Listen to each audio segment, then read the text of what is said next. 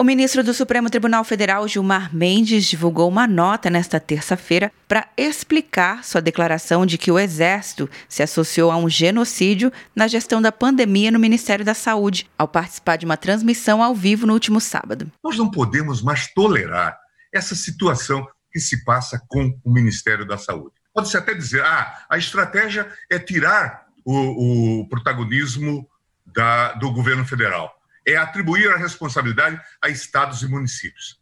Se for essa a intenção, é preciso fazer alguma coisa. E isto é ruim, é péssimo para a imagem das Forças Armadas.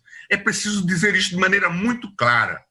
O Exército está se associando a esse genocídio. Não é razoável. No documento, o ministro afirmou que respeita as Forças Armadas, mas que não cabe a elas formular políticas públicas de saúde, ainda mais em um momento de pandemia. O general Eduardo Pazuello comanda o Ministério da Saúde desde maio e indicou nomes do Exército para a estrutura da pasta. A fala em que Gilmar Mendes citou o genocídio gerou reação no Ministério da Defesa, que encaminhou nesta segunda-feira uma representação à Procuradoria-Geral da República contra o ministro.